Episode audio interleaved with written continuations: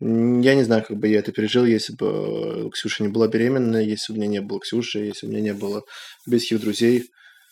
Наверное, никак. Очень сочувствую одиноким людям. А сейчас для них супер тяжелые времена. Я не одинок, поэтому еще раз повторю, мне очень сложно это построить в своей голове, поэтому...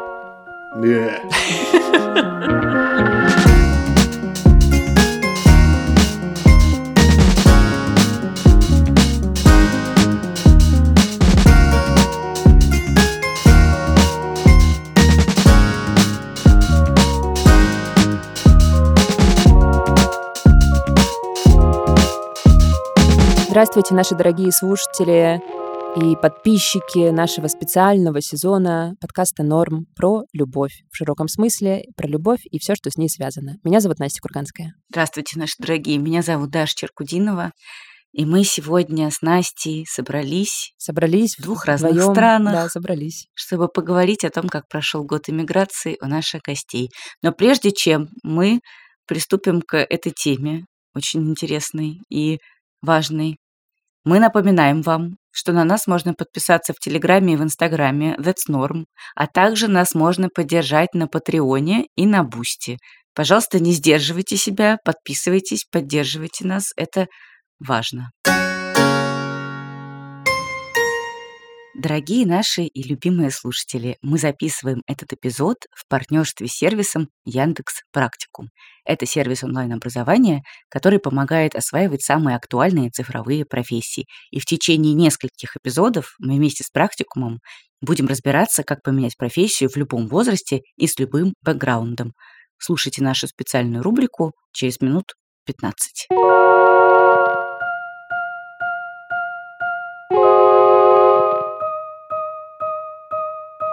У нас сегодня тема, мне кажется, неизбежная. Мы должны были поговорить в одном из первых выпусков о том, как эмиграция, в которой оказались очень многие люди, и многие, я думаю, наши слушатели, тоже в ней оказались, ну или не обязательно в какой-то долгосрочной миграции, а просто в каких-то переездах. Так вот, как эти переезды и как эти состояния влияют на отношения отношения романтические, раз уж у нас сезон про любовь. Вот сегодня мы будем говорить про вот любовь, про романтику, действительно. У нас в гостях сегодня две пары. Мы поговорили тоже, знаете, как в старые добрые времена, мы поговорили с парами. Я обожаю разговаривать с парами. Вот у нас был совершенно выдающийся, на мой взгляд, ну, простите, я нарцисс.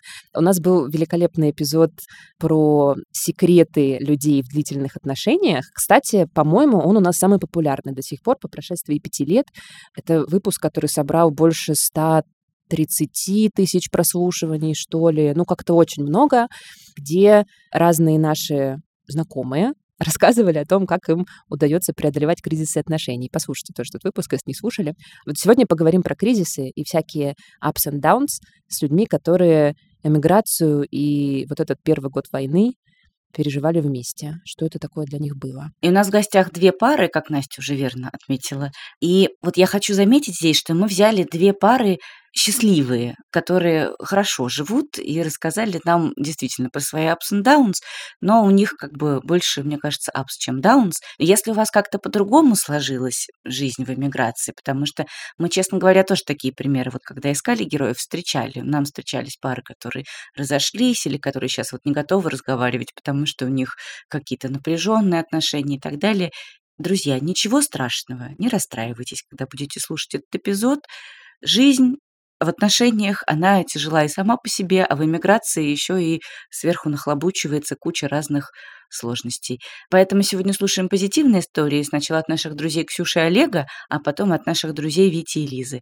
И настраиваемся на их вайбы хорошие. А, кстати, друзья, если вы с кем-то расстались за этот год, и если вы хотите поделиться своим опытом, то пишите нам в наш телеграм-канал, потому что действительно мы с Дашей столкнулись с тем, что это предсказуемо. Люди часто не хотят в моменте рассказывать про свои расставания, потому что это слишком болезненная тема. Но вдруг вам хочется рассказать. Пишите нам, мы возьмем у вас интервью. Давайте слушать ребят.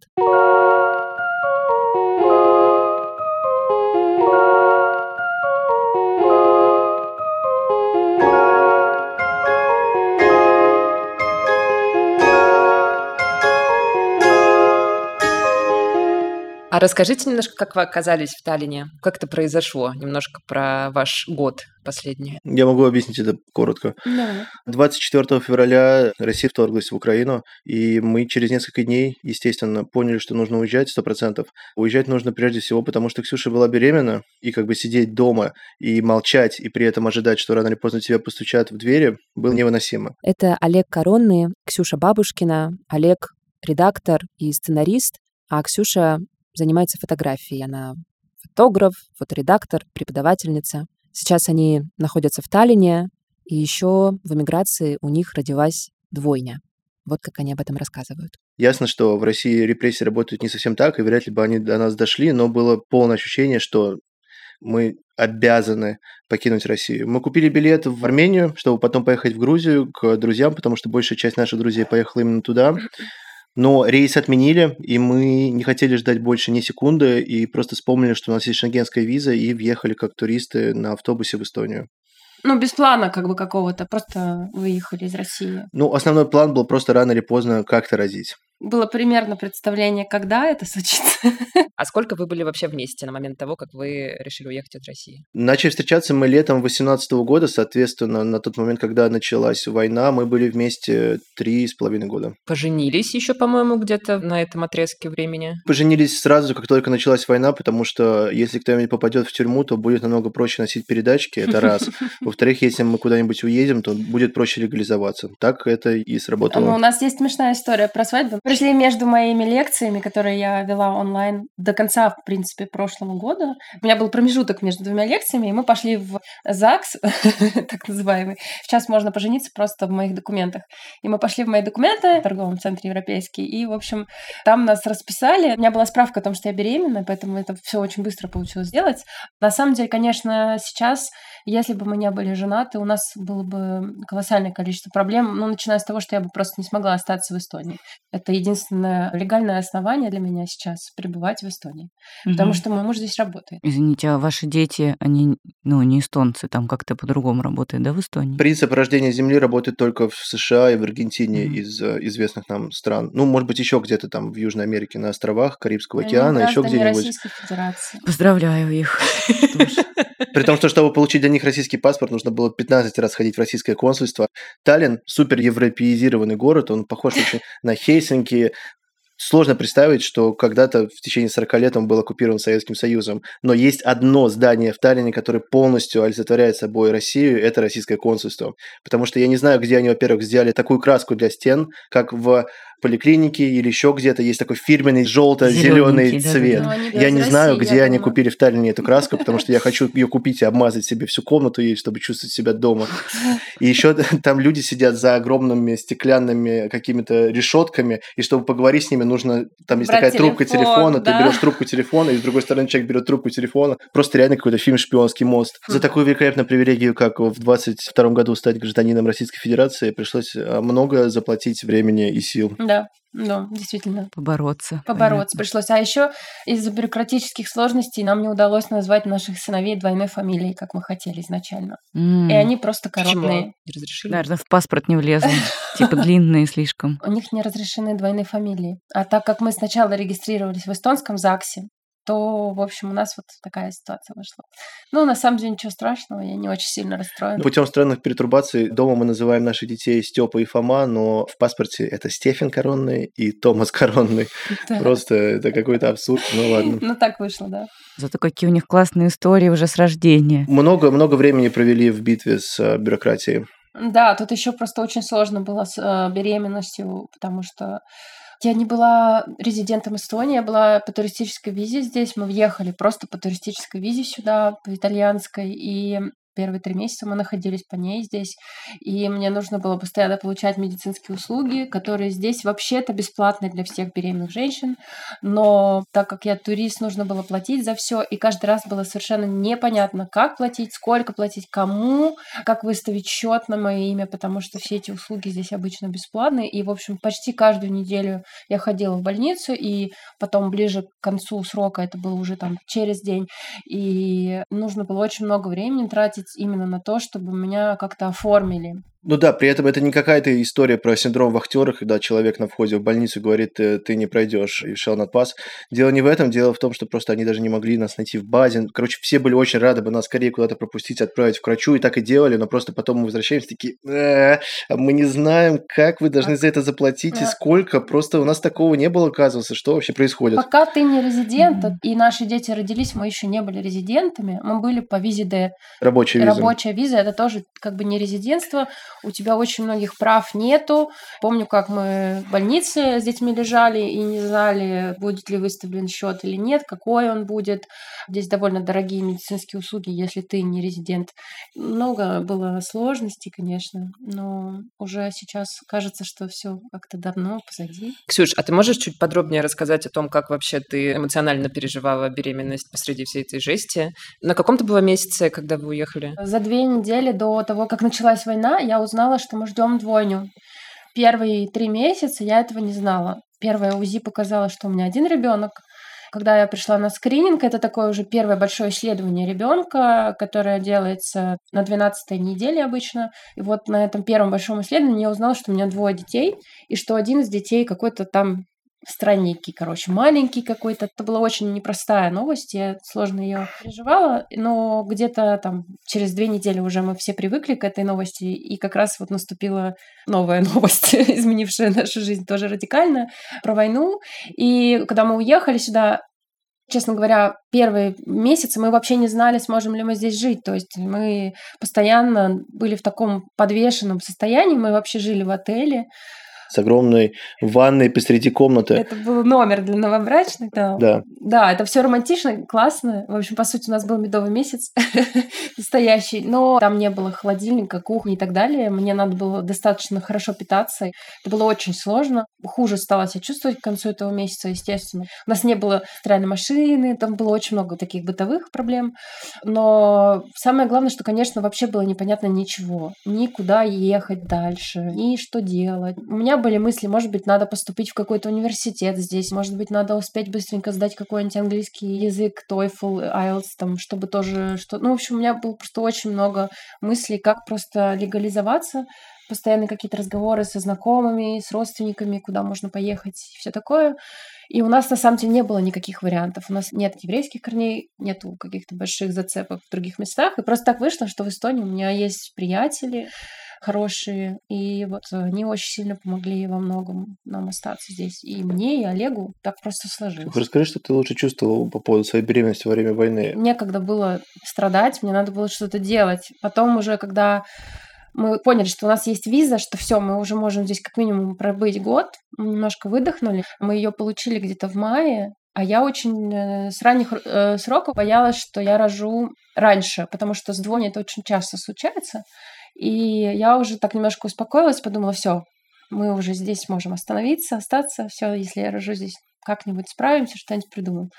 Помню, что мама приехала ко мне в мае или в июне, тоже спрашивала, как мое состояние, и я ей сказала, ты знаешь, мне кажется, я благодаря тому, что я беременна, у меня такое количество сил и такое количество энергии какой-то движущей, да, мной, что мне нужно, что я должна заботиться не только о себе. Я сейчас не могу ни унывать, ни грустить, как-то сильно страдать. Мне нужно поддерживать какой-то уровень счастья, как бы комфорта для себя. И мне кажется, что Беременные женщины вообще, конечно, суперсильные в этом смысле. У них есть какая-то эмоциональная, гормональная поддержка от организма, что им нужно беречь себя, свою нервную систему. Но я помню, что я в какой-то момент стала намного меньше читать новостей. Я просто поняла, что я могу себе позволить не читать новости какое-то время. По крайней мере, просто мне нужно это сделать, потому что иначе я буду слишком сильно страдать. Получается, что я не одна тут уже страдаю. Где вы находитесь сейчас? Мы находимся в Буэнос-Айресе, столице Аргентины. Давно? Два с половиной месяца, с конца декабря. Сейчас мы поговорим с Витей и Лизой. Они маркетологи, не очень давно поженились, и в самом начале весны прошлого года они уехали в Грузию, а два месяца назад перебрались в Аргентину. Мы, наверное, с самого начала понимали, что Грузия — это только на какое-то время, потому что там невозможно практически легализоваться, получить какой-то легальный статус.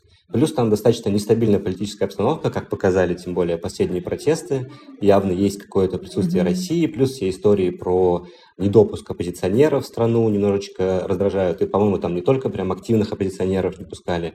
Ну, мы, в общем, как бы с самого начала примерно размышляли, а что будем мы делать в каком-то относительном будущем, куда поедем. Мне кажется, у нас были разные совершенно варианты. Ну, мне кажется, Аргентина такая наиболее однозначный был вариант. Ну, мы еще думали там про Испанию и Португалию, где появились э, Digital Nomad визы в прошлом году, кажется.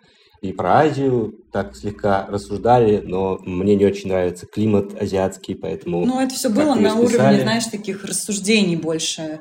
Всерьез мы вот рассматривали именно Аргентину, то есть как здесь легализоваться, как здесь что, ну... Прошлым летом наших друзей сюда перевезли по работе. Мы с ними через какое-то время созвонились, и они нам рассказали, что здесь классно, и как-то после этого мы, видимо, уже прям морально были к этому готовы, а мобилизация в России нас к этому еще более подтолкнула, потому что стало ясно, что война надолго, и в Россию мы, наверное, в ближайшее время не вернемся. А еще Витя знает испанский.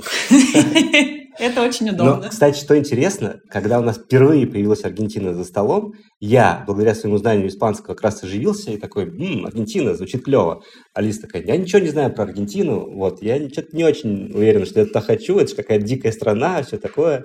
А потом уже после разговора с нашими друзьями, наоборот, почему-то ситуация поменялась. Лиз такая, о, все, хочу в Аргентину, там здорово, там классно, когда мы еще там побываем. А я начал задумываться, блин, ну тут с экономикой проблемы, тут с безопасностью проблемы, может быть, нужно еще побыть в Грузии или еще порассматривать какие-то варики. Так что сначала я был мотором, потом Лиза. Блин, круто. И вы планируете надолго оставаться в Аргентине? Ну, пока что. Понятно, что сейчас такой мир, в котором планы строить сложно. Да, вот мы как бы исходим из того, что мы больше ничего особо не планируем после 24 ага. февраля. Типа, да, если ничего не меняется, то мы остаемся в Аргентине.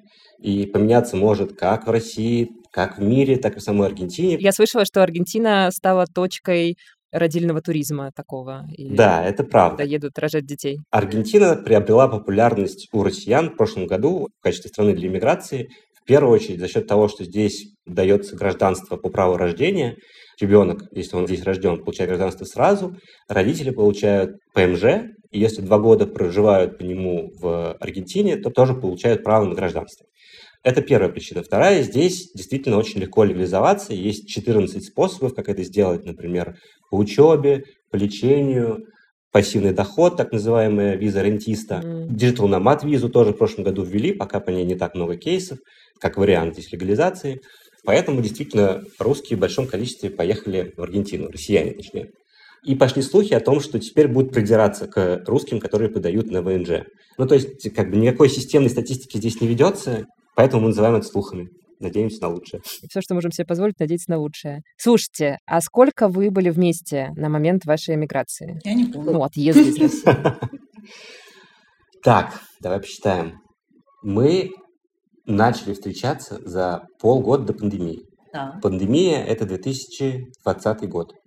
То есть с июня 2019 года мы вместе. Да. К моменту иммиграции прошло ну, три года без малого. Какой у вас был статус? Вы были партнерами или расписаны? Мы расписались 4 декабря 2021 года, за три месяца до войны. А как чувствовали? Да, да, да, да. У вас какая-то еще, насколько я помню по твоему телеграм-каналу, очень э, милая история знакомства. Вы как-то очень так необычно познакомились. Тоже правда. Прошу прощения, что я Лизе не даю слова, но я же так научился делать. Короче, Олды помнят, что есть такая музыкальная соцсеть Last.fm. Она была популярна, не знаю, в 90-е, может, в начале нулевых. Она тут да. на днях была заблокирована. Да, на днях заблокированная в России за украинскую песню какую-то. И поскольку я слушаю специфическую музыку, это прогрессив рок, прогрессив метал, я там периодически бродил, находил каких-то людей, которые слушают что-то похожее, и подсматривал у них группы интересные. Тогда еще не было Spotify и прочих стримингов, поэтому это был как бы рабочий способ поиска новой музыки. Вот. И однажды я увидел какой-то комментарий, наверное, где-то Лизы, но в Last.fm она фигурировала под другим именем, вот, но была ее фотография. Я подумал, что, ну, понятно, фотография нереальная, потому что такие красивые люди металл не слушают, но плейлист интересный, подпишусь. Спустя, условно, лет пять я пришел на концерт группы Pain of Salvation в Москве. И посреди концерта понимаю, что передо мной стоит какой-то очень знакомый человек, но я не могу понять, откуда я его знаю. Вот лицо какое-то знакомое, но откуда, непонятно. А потом вдруг меня осенило. Ммм, Last FM. А, это вот эта девочка. Неужели она реальный человек? Господи, да быть не может. Как бы сразу у меня возникло желание подойти и познакомиться. Но я подумал, что если я буду посреди громкого концерта на ухо орать «Привет, я чувак из Last FM», это будет самый неудачный подкат в мире просто. И я решил дождаться конца концерта. Вот. Но у Лизы другие планы были. Да, я решила не дожидаться конца концерта и свалила просто. Я расстроился и подумал, что ладно, в Last.fm есть мессенджер, у меня других каких контактов не было. Там есть мессенджеры, я напишу, я знаю, что это письмо как бутылка в море, никуда никогда не дойдет, вот потому что кто пользуется Last.fm в 2019 году. Оказалось, что это Лиза. Да, через несколько дней Лиза прочитала и ответила. Лиза, а что ты подумала в этот момент, когда да, я подумала, что какой-то сумасшедший человек мне пишет, потому что Витя писал очень большие сообщения, он прям все про себя сразу рассказал, выдал. Я ему специально отвечала очень коротко, потому что думала, что это псих.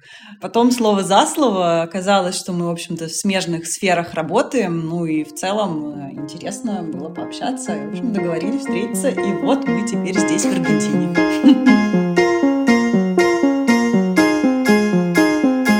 Настя, а помнишь, когда мы придумывали тему этого сезона, мы спрашивали у наших подписчиков в Телеграме, о чем они хотели бы послушать? Да, конечно, мы всегда это делаем каждый сезон. А помнишь, какой был самый первый ответ? Не помню, честно говоря. Нас попросили рассказать истории людей, которые поменяли профессию в недавнем прошлом.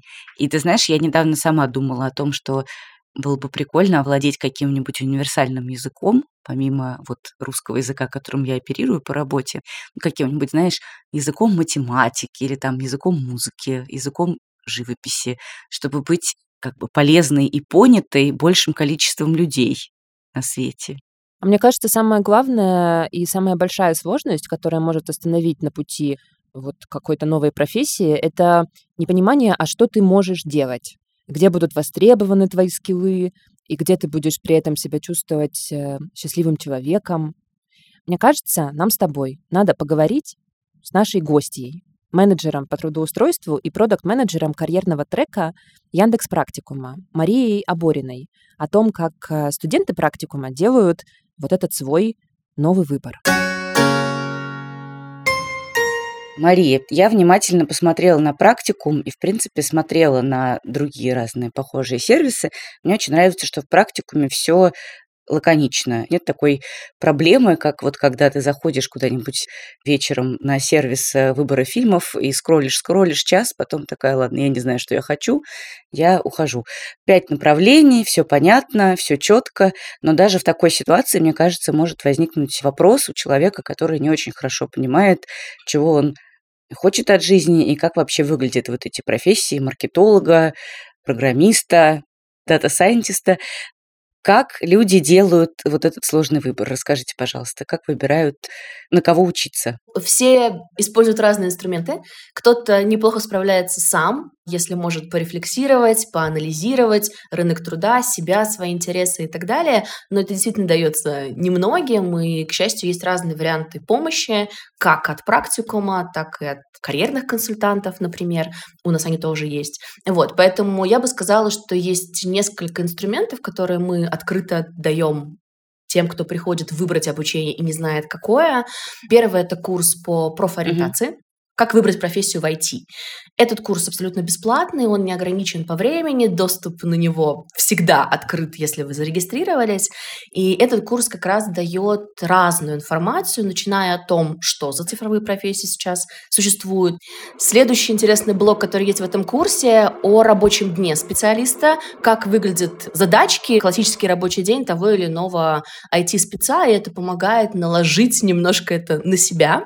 Следующий раздел, который здесь есть, о карьере и перспективах. Ну, то есть можно посмотреть, как выглядит карьерный трек каждого отдельного IT-спеца. Угу. Плюс там есть э, видосы от тех, кто в индустрии работает, о том, как у них это получилось, да, кто уже поменял профессию, это наши выпускники. То есть в целом это такая информационная площадка на нашей платформе, в которой можно поизучать все в своем темпе. Угу. Второе, что у нас есть, это профориентационный тест. Он тоже бесплатный. Он разработан нашими коллегами из практикума и МГУ. Он немножко по-другому устроен, конечно же. Займет он от 30 минут. Составляли его авторы-методисты из практикума и МГУ, которые, конечно, имеют разнообразный опыт, в том числе образовательный. Тест, конечно, не даст вам ответ, какую прям профессию вам выбрать, но он поможет проанализировать собственные предпочтения и опыт, mm-hmm. Подскажет, какие направления вам лучше подойдут. Но мы здесь в том числе всегда говорим, что если тест показал, что вы, не знаю, имеете аналитический склад ума, и аналитика вам подходит больше, но вы уж очень мечтаете стать дизайнером, дерзайте, просто на это потребуется, возможно, другой набор усилий, времени, новых навыков и так далее. У нас есть внешние карьерные консультации, где я и мои коллеги даем классические карьерные консультации, которые есть э, на рынке труда, скажем так, но в том числе с прицелом на то, какую профессию выбрать и какое обучение выбрать у нас. Угу. И у нас есть бесплатные части курсов, мне нравится вот это предлагать, в том числе моим клиентам, которые сомневаются, да. Например, ты выбрал три направления, но не очень уверен, какому из них тебе будет интереснее, легче или выгоднее учиться. И практически у всех, если не у всех, курсов практикума есть вот такая бесплатная часть, и ты можешь попробовать поучиться, наложить это на себя и принять какое-то решение для покупки платного курса. Да, это действительно очень круто. Это реальный такой период э, всегда помогает принять решение. Я хотела задать вопрос, а на какие сейчас специальности в IT-компаниях наибольший спрос? Кстати, недавно вышло симпатичное исследование от Сбера и ВШЕ, про перспективные профессии 23-24 год. И на первое место, конечно, выходит IT, и я бы сказала, что это все-таки разработка, но разработка очень разная. Например, сейчас становится популярна история про VR, AR, да, и там тоже языки разработки, там Python, C++ и так далее. Там была история про то, что кибербезопасность становится популярна, опять же, по понятным причинам. Digital-маркетинг в разных его проявлениях, конечно, по-прежнему выстреливает. Ну и всякий микс типа ML, искусственный интеллект, который применимы в очень разных областях, и, конечно, аналитика данных и Data Science в том числе сюда попадает. Пока каких-то кардинальных перемен в трендах IT-профессии не случилось, поэтому двигаемся по той же струе. Ой, а мне самой захотелось пройти этот профориентационный тест, Даш, давай пройдем его и в следующем выпуске расскажем о наших результатах слушателям. Да, мне кажется, это классная идея. Пройдем сами, оставим ссылку на тест по профориентации в описании. А если у вас уже нет сомнений в том, какую вы хотите овладеть новую профессию, заходите на Яндекс Практикум, начинаете учиться. Начать учиться можно совершенно бесплатно. Ничего не теряете, только приобретаете. Пожалуйста, по ссылочкам в описании эпизода. Расскажите, пожалуйста, как у вас устроен быт с двумя малышами, без бабушек, как я понимаю? Да, у вас есть возможность вообще как-то вызвонить к себе родителей? Это вообще отдельный вид спорта. Наши бабушки очень пробивные, и они приезжают к нам. Это Олег и Ксюша. Они в Таллине, и они родители двойняшек. Они приезжают через два-три государства, потому что в Эстонию сейчас очень сложно попасть российским гражданам. Э, моя мама приезжала на машине сюда из Питера, потом в какой-то момент ее развернули на границе. Ну, вот. просто маленькая историческая справка. Да, Россия в течение 50 лет после Второй мировой войны оккупировала Эстонию, да. и люди, которые живут в странах Балтии, прекрасно понимают, что из себя представляет российское государство и какое оно несет угрозу для окружающих стран, поэтому ну, да. они ввели санкции, и сюда не могут попасть российские туристы напрямую через границу пройти. Они могут попасть обходным путем через полмира, но конкретно там взять машину, приехать из Питера сюда уже нельзя. А если ты въезжаешь через какую-то другую границу, можно, получается? Страны Балтии плюс Польша, mm-hmm. по-моему, плюс Чехия и плюс Финляндия, они не могут быть первой страной въезда. А, ты можешь въехать, условно, в Париж, в Стокгольм. Стокгольм самый ближайший к нам город из больших, в который можно въехать, но, как мы помним, самолеты не летают из Евросоюза из-за санкций. Mm-hmm. Соответственно, нужно ехать до Стамбула или до Белграда, оттуда куда-то въезжать в Европу и уже оттуда ехать э, в Эстонию Ваши бабушки молодцы, конечно. Да, они Да, очень... там такая мотивация увидеть детей, что я не знаю. Мне кажется, что они, в принципе, даже могли бы и по белорусским лесам пробираться. Они поняли вас, когда вы решили уехать? Ну, моя мама очень расстроилась, потому что она очень хотела внуков. Она как раз ушла с работы и уже думала, что она будет кайфово пенсионить с детьми. А в итоге нам пришлось уехать. В целом, ну, моя мама придерживается, в общем, схожих со мной политических взглядов. Наверное, она не настолько радикальна, как я. Скорее, да, я бы так оценил. Но не все так просто. Ну, там все сложно было, потому что, конечно, моя мама, например, она поддержала нас в момент, когда мы уезжали очень сильно, мы потому что через Питер вообще уезжали, то есть мы буквально увиделись перед отъездом. Но потом, через какое-то время, когда она поняла, что мы вообще не собираемся возвращаться, она, конечно, очень сильно много переживала, очень несколько разговоров у нас с ней таких тяжелых было. Она говорила, что, может быть, тебе не стоит думать о политике, или там, что тебе, может быть, не стоит так всерьез воспринимать эти все игры политические, тебя не касается напрямую. Ну, то есть были вот эти вот моменты, когда я понимала, что у нас очень разные, на самом деле, представления. Мгм. Сейчас, конечно, нет, мама огромная поддержка, она приезжала в самые критичные моменты, помогала мне здесь очень сильно по дому, настроить все перед родами, потом, когда уже малыши родились, повзрослее были, она приезжала, тоже помогала мне здесь перестановку дома делать. Ну, такие какие-то вещи, которые женщины, женщины делают вместе, знаете, уют, быт, вот это все. Конечно, очень грустно, что моя бабушка, мой папа не видели детей, но я думаю, что, может быть, я смогу съездить в Россию в какой-то момент, познакомить их. Мама Олега очень грустит одна в России. Ну, Вот что Ну да, у нас сказать. очень маленькая семья, соответственно, мне в каком-то смысле повезло, у меня нет уже бабушек, дедушек и кого-то еще. У меня есть только мама, да, ей, конечно, э, скучновато сидеть одной дома и понимать, что она могла бы проводить это время с а, внуками. Я считаю, что, опять же, ну, такие вещи сейчас странно жаловаться. Когда мама начинает жаловаться, я пишу, блин, мама, мы сидим в Эстонии, у нас двое детей, все вообще кайфово, все просто супер. Реально, как бы мы не под бомбежками в Украине, мы не гнием э, где-то там в застенках российских, все топ. Реально, все круто. Что касается быта, очень многое на мне. Олег работает. Я периодически умираю от усталости, но есть и позитивные моменты. Есть уже потихонечку приходит в нашу жизнь няня, с которой мы недавно познакомились. Пока что я не могу больше, чем на час их оставить, и это дорого. Но в целом какая-то поддержка, помощь есть, и мне кажется, что не стоит жаловаться. Просто это Но мы любом достаточно много стали ссориться, особенно да. в последние дни, потому что я что-то очень активно включился в работу, и мне она нравится, и мне сейчас интересно работать, и, соответственно, я сижу весь день за компом, монтирую, и могу отвлекаться на детей, но не делать это постоянно, и сейчас еще правильно дети заболели, и это все наложилось друг на друга, как-то тяжело, плюс раньше были всякие прикольные темки, когда Ксюша уходит там, в бассейн, или уходит в баню, или уходит с друзьями тусить, и, в общем, как-то проветривается от домашнего сидения. Сейчас это невозможно, мы сидим все вчетвером дома, и большую часть времени я сижу за компом и работаю.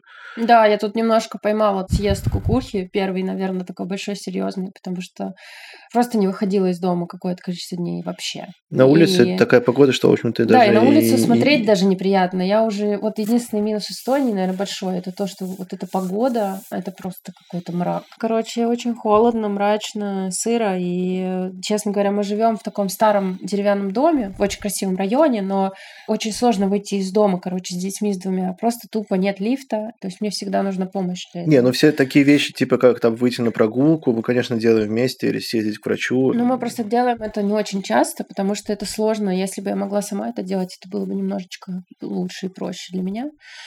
В общем, быт, он осложнен некоторыми моментами, но он и прекрасен одновременно, потому что я уже жила, на самом деле, в странах Балтии раньше.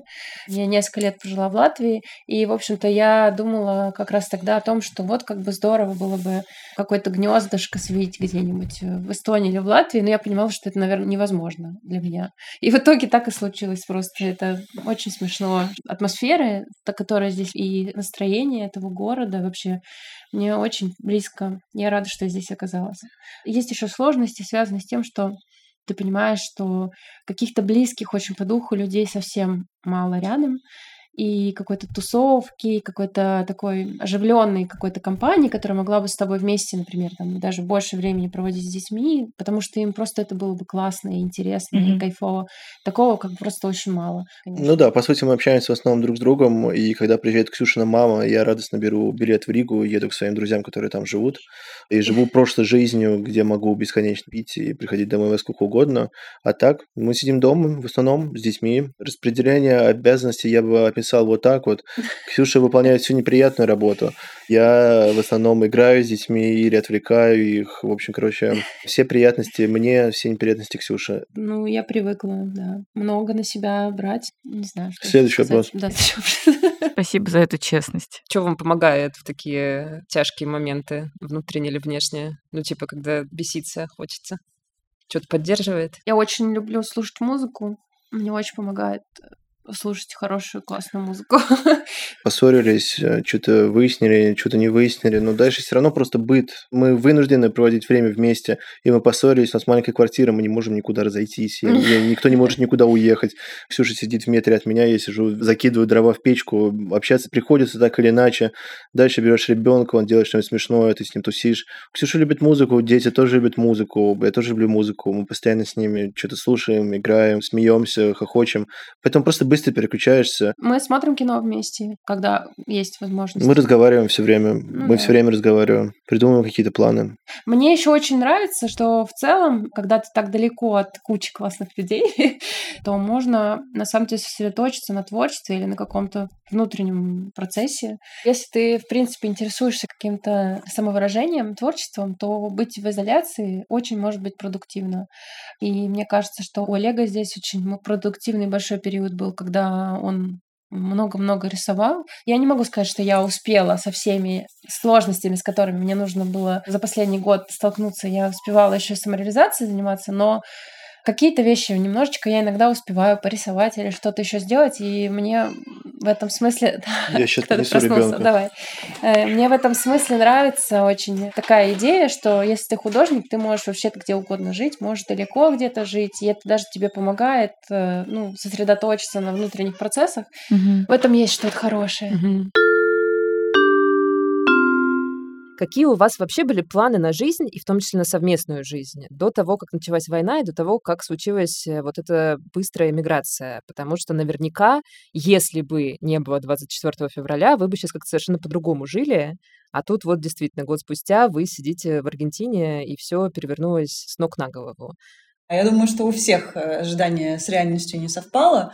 И, разумеется, у нас тоже были планы. Мы как раз думали э, как-то нашу семейную жизнь дальше развивать. Хотели, в общем, покупать дом, участок и обосновываться, в общем, строиться хотели. Это Витя и Лиза. Я смотрела весь 21 год э, видео про ремонты, как строить дом. Мы усиленно копили деньги. Где-то в Подмосковье. Да, да, конечно, в Подмосковье. В общем, готовились мы к этому, а получили, ну, то, что получили. Вот так. Но дом еще как бы хотели строить с прицелом, что когда-то мы туда въедем, и, возможно, к тому времени мы, может быть, пополнимся семейно, ребенку будет там комфортно как-то жить. Не то, чтобы мы это себе в планы какие-то ставили, пополнение в смысле, угу. но думали об этом. Вы переживали как-то то, что эти планы как-то сразу обрушились? Какие-то эмоции у вас вызвало? Я гораздо больше переживал из-за событий в Украине, чем из-за того, что обрушились какие-то наши планы. Согласна, да. Мы очень mm-hmm. быстро перестроились, очень все эти планы быстренько свернули, развернули в другую сторону. Здесь мы прям слаженно сработали. Mm-hmm. А удержать было легко вообще или сложно? Мы после начала войны много раз собирались с друзьями, примерно одними и теми же, и все обсуждения, мне кажется, у всех тогда сводились к одному нецензурному слову. Вот, это все, что мы обсуждали. И тут вдруг в какой-то момент, я не знаю, ну там, 2 марта, я не знаю, условно, все девушки в нашей компании одновременно говорят, надо уезжать. Почему? Как так получилось? Почему одновременно? Для меня до сих пор загадка. Вот. И Лиза тоже. Мы с ней до этого не обсуждали этот вопрос, вообще никак. Не вставал. И тут э, вдруг Лиза такой, да, надо уезжать, сто процентов. Во всей компании оказалось только два человека, которые как-то сомневались по поводу решения этого. Я и еще один мой приятель.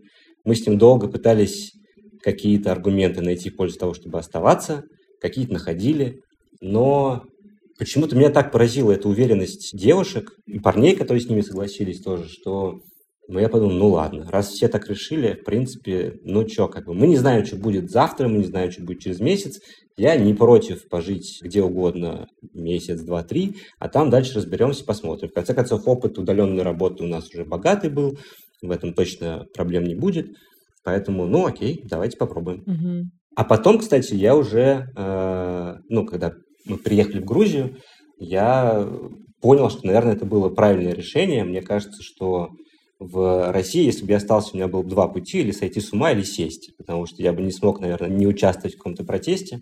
Вот. Ну, а к чему он приводит в России, мы знаем. Эмиграция — это довольно большой стресс даже для одного человека, а тем более, когда вы вдвоем это продюсируете, можно спорить как-то, там, не соглашаться с чем-то, еще что-то. Этот стресс на двоих, в общем-то, разделили, каждый за свою зону ответственности отвечает, и все, и как-то, в общем-то, более-менее мы справляемся.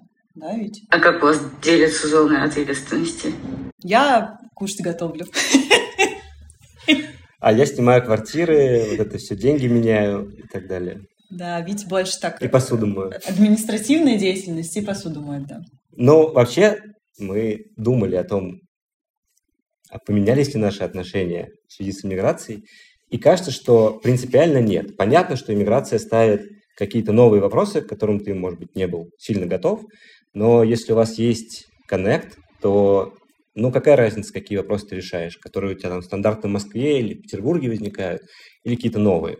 Если вы умеете общаться, друг с другом коммуницировать, то, мне кажется, проблем не возникнет. У нас, э, мне кажется, был какой-то небольшой кризисный этап в начале, когда мы приехали в Батуми, где-то, может быть, через два месяца. Видимо, просто накопился стресс. Понятно, что все переживали из-за происходящего. Как раз это вот было, когда Буча случилось. Но понятно, что все люди, кто обладает эмпатией, тогда были в каком-то не самом приятном состоянии. Вот. И я тоже помню, что мы там немножечко, ну, как-то раздражались друг на друга, может быть, не самым внимательным образом друг к другу относились. И я прям прекрасно помню момент, когда все это закончилось. Мы очень хорошо потусили с друзьями, прям так, полночи. И возвращались домой пешком. Батуми маленький город, это плюс. И в процессе что-то там, значит, кто-то из нас кому-то сказал опять неприятное. И благодаря этому мы вышли на разговор, что-то не то происходит, что-то мы как-то раздражаемся, давай, типа, какие-то претензии между собой обсудим и вернемся к нашему обычному состоянию. Вот. Ну, просто это как-то приземлило э, отношения обратно, вот, и все стало снова хорошо. По отношению к окружающему миру стали ли вы больше командой или вы и так были ею? Мы съехались 1 февраля 2020 года, и через 15 дней нас всех отправили на карантин. И примерно с этого момента мы проводим 24 часа в сутки вместе, за редким исключением. В Москве, конечно, у каждого была еще какая-то своя отдельная жизнь, которую мы могли проживать отдельно друг от друга. Но в эмиграции а, ее почти не стало, потому что ты приезжаешь, там ну, как бы общий небольшой круг знакомств, ты обычно ходишь тусоваться вместе всегда. Но поскольку у нас уже был накопленный опыт вот такого постоянного времяпрепровождения совместного, то и в эмиграции из-за этого проблем как будто бы не возникло. Да, очень важно два отдельных пространства иметь, куда бы ты ни приезжал, чтобы можно было хотя бы дверь закрыть и посидеть вот э, в одиночестве.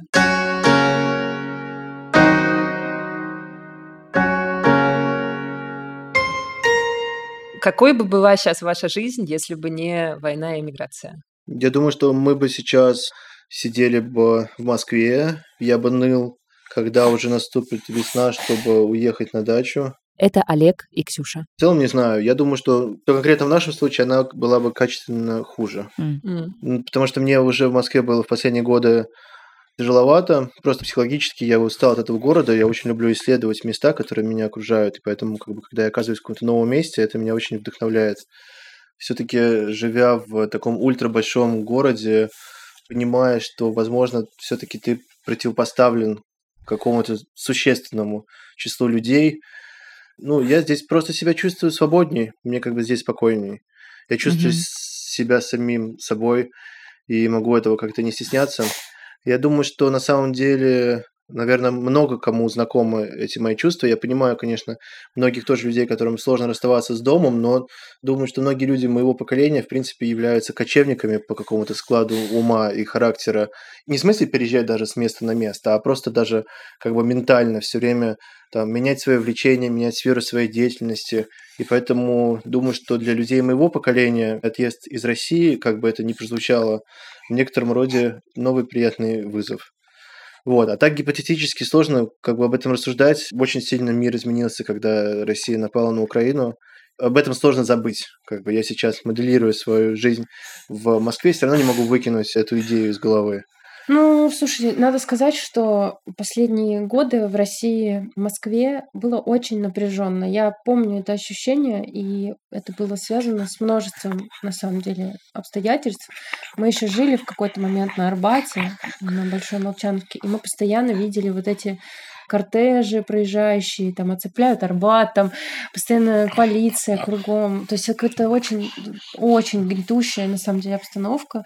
И все вот эти Митинги последние, которые уже такие самые были, на которые боялся выходить прям реально, вот прям очень сильно внутренне понимал, что это очень прям точно с последствиями может для тебя там быть с какими-то в общем, вот это все очень сильно, конечно, много психической энергии забирает. И, э, скажем так, конечно, очень сильно и хотелось что-то поменять, да, и хочется что-то поменять, но ты прекрасно понимаешь, что в целом твое вот участие телом, да, там в митинге и так далее, что это все тоже не работает, потому что не работает институт демократии в принципе, да, то есть нету такого, нету возможности на самом деле проявить свою позицию, там, свой голос и так далее. То есть кроме какой-то романтизации революции, да, и вообще какого-то вот этого вот ощущения, что надо вот всем нам сейчас объединиться и что-то сделать, на самом деле ничего хорошего в России последние годы для меня не происходило. То есть я очень сильно чувствовала напряжение и какую-то свою несостоятельность в этом каком-то процессе, который там происходит. И на самом деле сейчас очень большой вопрос внутренний, а что делать сейчас? Потому что я по-прежнему считаю, что даже если я в России никогда больше жить не буду, нужно все равно что-то делать. Можете ли вы себе представить, как бы вы этот опыт, вот этот год весь переживали, если бы у вас не было друг друга и не было детей? Честно говоря, думаю, что это было бы очень э, тяжело. Все-таки, конечно, большая поддержка и очень большая радость от того, что Наша семья так увеличилась в размерах. Я, если бы был один, я бы самая вероятность большая сторчался где-нибудь в углу, спрятавшись.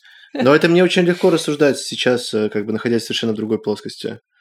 Я не знаю, как бы я это пережил, если бы Ксюша не была беременна, если бы у меня не было Ксюши, если бы у меня не было близких друзей. Наверное, никак. Очень сочувствую одиноким людям. А сейчас для них супер тяжелые времена. Я не одинок, поэтому, еще раз повторю, мне очень сложно это построить в своей голове, поэтому...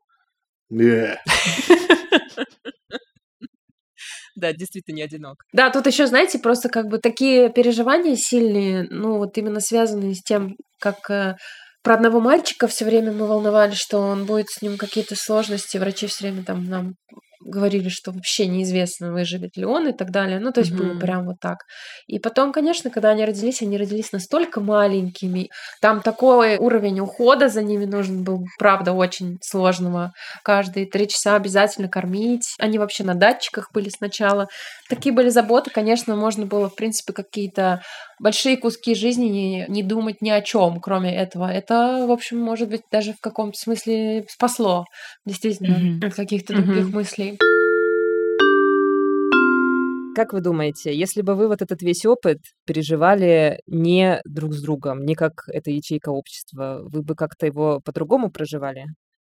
Ну, я могу сказать за себя, что я бы точно вот по вот этому пути, по которому мы с Витей пришли, я бы по нему не пошла одна самостоятельно. Это Лиза и Витя. И там, не знаю, в Аргентине бы не, не оказалось. Скорее бы я делала что-то, что мне наиболее привычно, что я плюс-минус сама знаю и могу разрулить. Ну, Витя здесь, конечно, во многом помог. Мне кажется, у Лизы есть уникальное качество. Через день после того, как ты заходишь в новую съемную квартиру, она вдруг становится твоей. Я не знаю, что она делает, это магия какая-то, я не могу это объяснить, вот, но это полностью ее заслуга. Оформляю на себя. Я бы вообще не уехал без Лизы, потому что она была важнейшим фактором в пользу того, чтобы уезжать, потому что она этого хотела в первую очередь. Может быть, я бы, конечно, сам до этого дошел через какое-то время, но я думаю, что я бы остановился тоже на Грузии, и, и там бы просто оставался бы до сих пор. Аргентина, в принципе, как бы сюда мало одиночек приезжает или доезжает, в основном семейные люди. Ну, во-первых, из-за родильного туризма, а во-вторых, наверное, потому ну, что сложно, одному сложно решиться на такую долгую, длинную поездку и пребывание на большом расстоянии от своих близких. Вот. Хотя, как шутит мой дядя, до Сочи на поезде примерно столько же ехать. Да, оптимистичный дядя. Что бы вы сказали сейчас людям, которые, может быть, нас слушают и думают, э, только думают о переезде куда-то далеко, либо вообще не уезжали из России, либо уезжали, ну, в общем, теперь думают о каком-то более долгосрочном переезде, в общем, основываясь на вашем опыте, что бы вы посоветовали? Я бы сказал, что если вы где-то в глубине души сомневаетесь в своих отношениях, то лучше решите вопросы там, где вы находитесь сейчас. А если вы в них уверены, ничего не бойтесь, потому что если вы оба адекватные люди, все будет замечательно. Вы разберетесь, как в эмиграции прожить и прожить с удовольствием. Если ты умеешь решать проблемы, то, в принципе, неважно, где эти проблемы тебя застанут. Вот. Можно все разрулить. Если хочешь переезжать, то можешь посоветоваться со своим близким человеком, и вместе вам все будет по силам.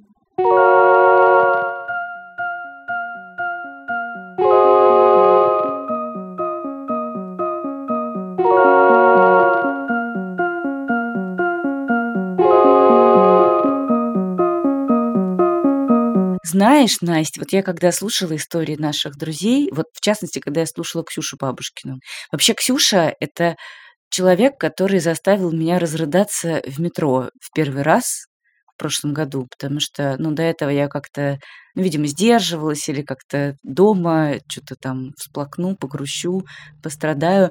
А я ехала в метро и смотрела сторис, мне кажется, я уже рассказывала это в каком-то выпуске, и вдруг увидела фотографию вот этой красивой ванной, о которой ребята рассказывают. Она такая прям была большая, у нее была такая золотая нога, и Ксюша ее так красиво сфотографировала и написала, мы в Таллине, у нас последний день в гостинице, мы не знаем, где жить, у нас нет денег, я беременна двойней, и в Россию я не вернусь. И я просто разрыдалась. У меня просто какой-то случился брейкдаун, хотя это далеко не самое ужасное, как будто бы ну, не знаю, фотографии, видео, которые я видела за первые несколько месяцев 2022 года, но оно почему-то произвело на меня какое-то ошеломляющее впечатление, и, видимо, сконцентрировалось в нем все бессмысленное, что только может быть вот в этом всем происходящем. И я слушала ее, и очень мне важно и полезно было услышать, что у нее с мамой, например, тоже были сложные и серьезные разговоры, когда ее мама не понимала, почему они уехали, когда ее мама уговаривала ее вернуться, когда ее мама говорила, ну, чего тебя бояться, просто сиди тихонечко и так далее. Я подумала, как здорово, что Ксюша этим поделилась, потому что, кажется, у многих людей есть такие сомнения, у меня точно есть, у многих людей есть э, близкие люди, которые озвучивают именно такую позицию. И очень важно знать, что мы не одиноки, и что все равно есть возможность перешагнуть через вот эти разные точки зрения и оставаться близкими, любимыми, дорогими людьми, воспитывать детей, внуков и быть э, рядом, хоть и в разных странах. Да, мне очень понравилось, что все четыре наших героя, несмотря на, мне кажется, честно говоря, довольно мощные испытания, которые подкинул этот год нам всем, да, со всеми этими сменами планов просто за один день, за всеми этими перемещениями, какой-то постоянной потерей денег, постоянной потерей стабильности.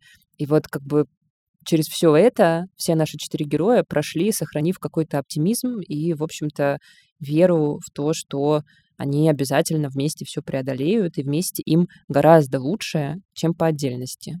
Это здорово, и мне кажется, этому можно только поучиться и только восхититься этим. Друзья, дорогие наши, это был подкаст «Норм». В следующем выпуске мы поговорим о чем-то совершенно другом, но это тоже будет разговор про любовь. Меня зовут Настя Курганская. Меня зовут Даша Черкудинова. Мы вас целуем, обнимаем, очень любим. Очень любим. Пока. Пока, спасибо вам.